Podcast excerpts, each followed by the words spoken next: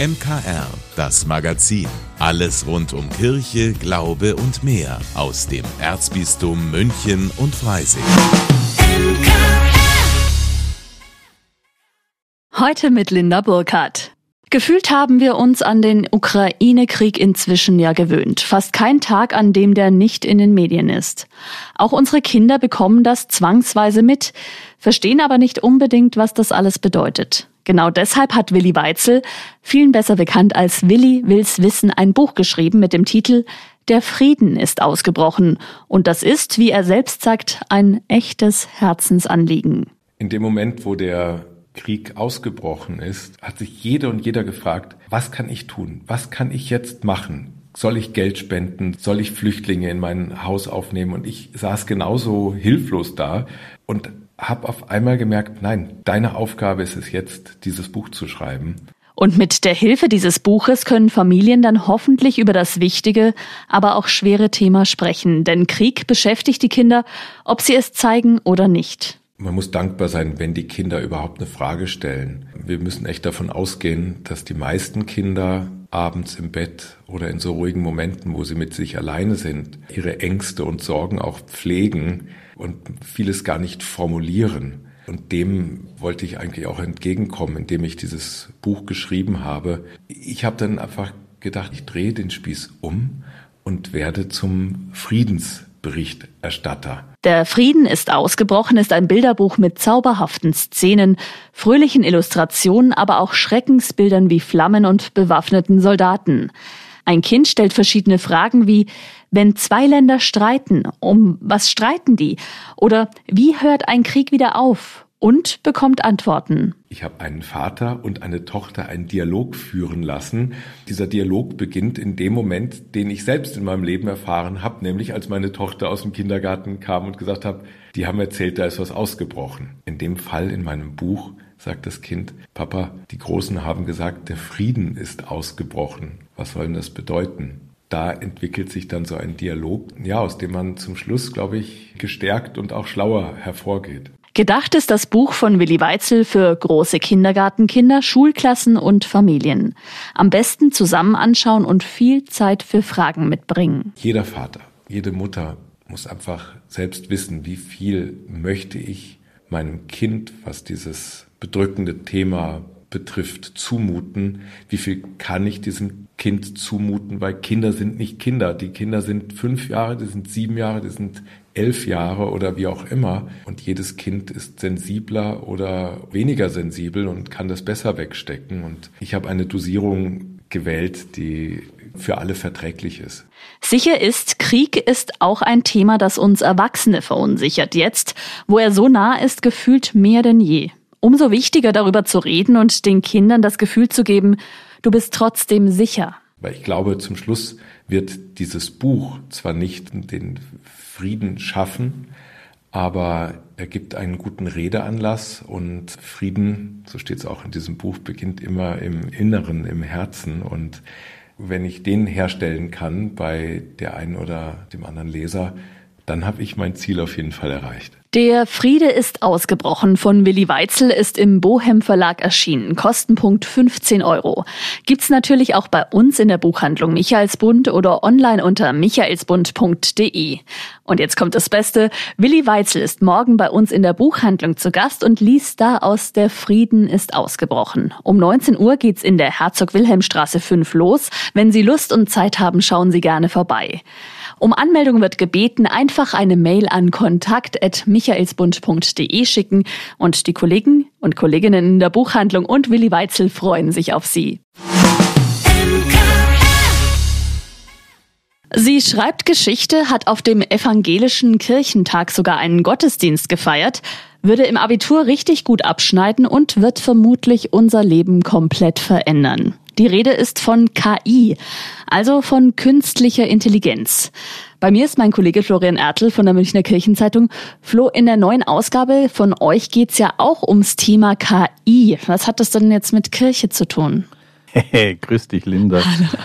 Äh, ja, das ist eine gute Frage. Du hast es ja schon gesagt, in verschiedenen Bereichen werden Versuche unternommen, wie weit zum Beispiel auch die KI pastoral tätig sein kann. Mhm Also diese ersten Gottesdienstgeschichten oder auch wie gut kann man eine Predigt schreiben lassen von einer KI. Aber wir greifen das jetzt vor allem erstmal grundsätzlich auf. Ähm, wir haben einen Mitarbeiter vom Forschungsinstitut am Deutschen Museum, haben wir mal in einfachen und auch für den Laien verständlichen Worten schildern lassen, um was handelt es sich hier eigentlich? Sehr gut. Mit welchem Art von Computerprogramm oder was haben wir hier zu tun? Ich habe dann auch ein Interview gemacht mit dem KAB Diözesan- und Landespräses, wo ich ihm dann mal gefragt habe, ob denn vielleicht in naher Zukunft zu befürchten ist, dass die KI zum Jobkiller wird, mhm. was durchaus ja nicht unwahrscheinlich erscheint, weil in vielen Bereichen da gehört übrigens auch der Journalismus dazu. Ja, ich weiß. Äh, die KI also auf lange Sicht hin durchaus Arbeitsplätze vernichten wird. Und mhm. das ist sicher wie das Amen in der Kirche. Und was man denn da vielleicht auch für ja, ethische Grundlagen schaffen sollte. Ja, das wäre jetzt der Zeitpunkt dafür. Nicht immer nur jubeln oder sich hier irgendwie blenden lassen, sondern was kann man denn tatsächlich also auch jetzt hier schon für Pflöcke einschlagen? Das finde ich sehr interessant und auch wichtig in diesem Zusammenhang. Und dann haben wir nicht nur unser Titelbild diesmal von einer KI machen lassen. das, ich kann es und ich möchte es auch gar nicht beschreiben. Schauen Sie sich unbedingt an. Aber wir haben tatsächlich auch ein Interview geführt mit der KI. Mhm. Ähm, mein Kollege Joachim Burkhardt und ja, wir haben das auch aus dem kirchlichen Bereich ein bisschen aufgegriffen. Also wir haben es gefragt, welche ist zum Beispiel die schönste Kirche bei uns hier im Erzbistum. Ich sag mal lange Rede, kurzer Sinn. Es werden sehr viel blumige Worte gemacht. Mhm. Ja, mit den Fakten ist es nicht immer ums Beste bestellt. Aber es ist durchaus schon verblüffend, was da alles möglich ist. Wir haben es auch ein kurzes Gedicht schreiben lassen, das sich reimt und das den heiligen Korbinian, also den Diözesanpatron und den heiligen Benno, den Münchner Stadtpatron sozusagen mit vorkommen lässt. Und das ist durchaus bemerkenswert, was jetzt keine große Literatur ist, aber was offensichtlich durch den Zugriff auf die verschiedensten Daten etc., was da so zusammengemischt mhm. werden kann. Und das ist, glaube ich, auch eine der Hauptgefahren, dass viele, viele, vor allem junge Menschen dann glauben, hier das Allheilmittel gefunden zu haben. Und da muss man tatsächlich also warnen. Und wir sprachen vorhin vom Predigtschreiben oder sowas. Alle, die dies versucht haben oder schon mal ausprobiert haben, bestätigen den Eindruck, dass, hm, wie soll man sagen, rein handwerklich das schon irgendwie passt oder passen kann. Mhm. Aber weißt du, dieses, dieses bisschen ja, mehr, ja. dieses, was den Menschen auch zum Menschen ausmacht, das fehlt. Und also ich möchte jetzt nicht von sowas wie der Seele reden, aber äh, tatsächlich dieses Fünkchen, dass das abgeht, aber da sollten wir sehr vorsichtig sein, glaube ich, was vielleicht bei dieser Entwicklung, die so rasend schnell ist, mhm. was da vielleicht noch alles kommen kann. Da können wir gespannt sein. Also die nächste Ausgabe der Münchner Kirchenzeitung wird vermutlich dann doch noch von Redakteuren geschrieben, nicht? Äh, durchaus, durchaus, ja. Was ist denn sonst so los im Erzbistum Floh? Wir haben den Monsignore Rainer Böck, das war der bisherige Diözesanbeauftragte für Flüchtlingsarbeit, die Kollegin Andrea Hagen hier bei uns für die Fernsehredaktion zuständig, die mhm. hat mit ihm einen Film geregelt, auch ein Interview für uns gemacht mit ihm, wo er ein bisschen Bilanz aus seiner Arbeit zieht. Das ist auch gerade unter den derzeitigen Bedingungen auch sehr lesenswert und mhm. den politischen Vorgaben. Und ja, was haben wir noch? Ähm, ach, ich weise zum Beispiel bei uns in unserem spirituellen Teil im Glauben, da weise ich darauf hin, wir haben ein neues Büchlein, das Glück wächst im Garten. Mhm. Es braucht nicht viel, um gut zu leben. Von einem Bruder aus Kloster Beuron, der den Garten dort betreut. Ja.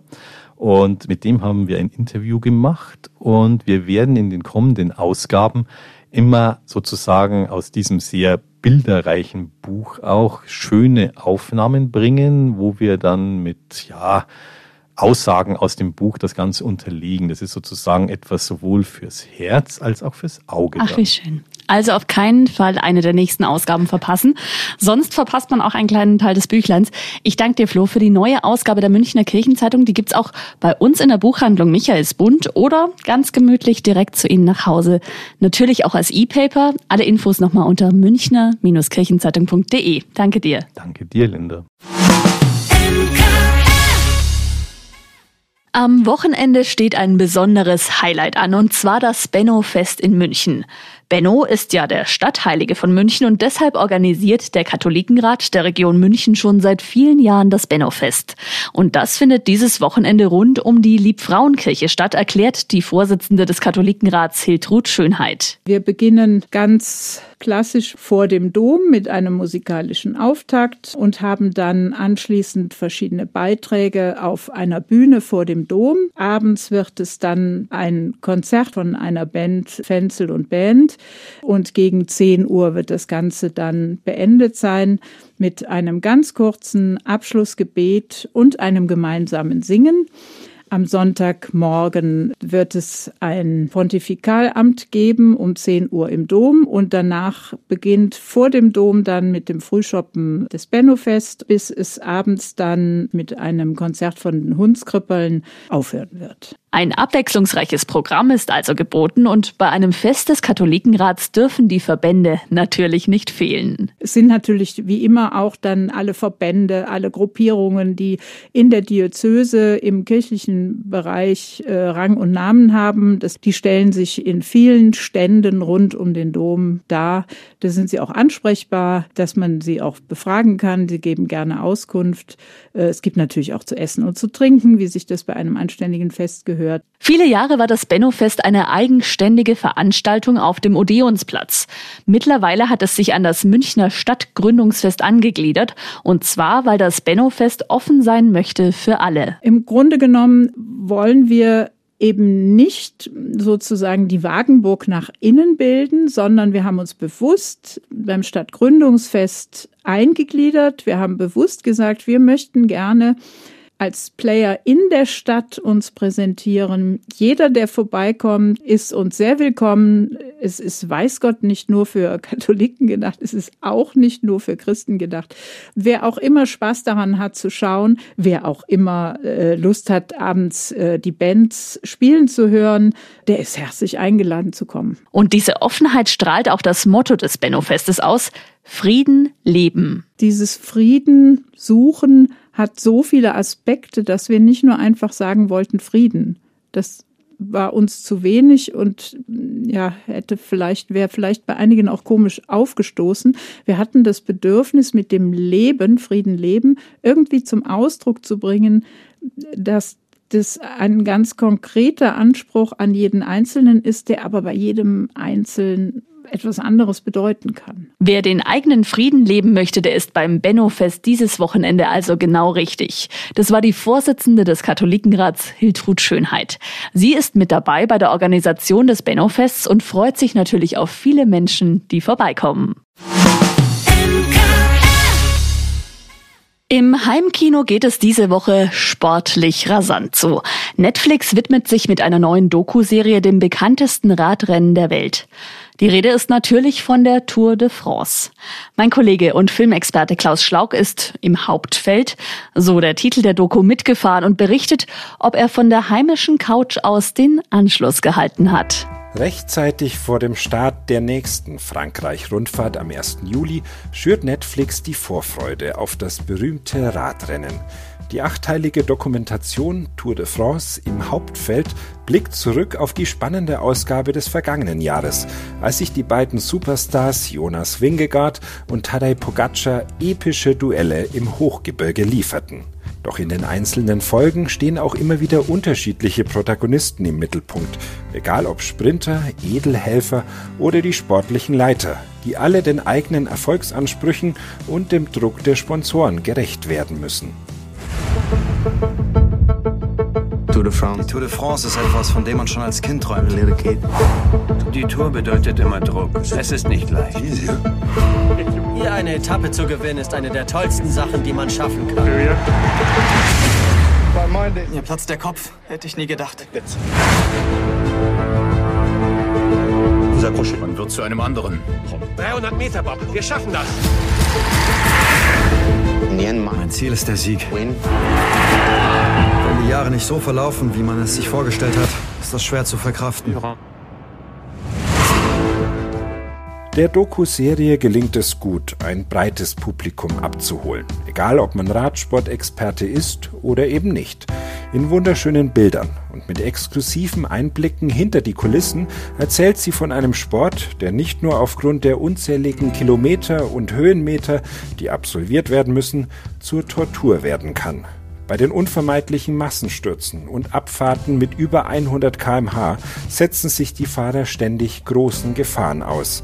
Das Thema Doping, das beim Radsport ja unvermeidlich mitfährt, streifen die Macher nur ganz am Rande. Auch über den Bereich Ernährung wird zum Beispiel wenig verraten. Die dennoch sehenswerte Doku setzt stattdessen ganz auf den sportlichen Wettkampf, um die Etappen und die Gesamtwertung. Und spannend ist das allemal. Klaus Schlaug für das MKR. Vielen Dank, dass Sie sich unseren Podcast MKR, das Magazin des Münchner Kirchenradios, angehört haben. Wir freuen uns, wenn Sie unseren Podcast abonnieren und in der Podcast-App Ihrer Wahl bewerten. Am liebsten natürlich mit fünf Sternen. Wir haben auch noch viele andere schöne Podcasts. Diese finden Sie unter münchnerkirchenradio.de und überall, wo es Podcasts gibt. MKR, wir machen Ihren Podcast. MKR, mehr Tiefgang für den Süden.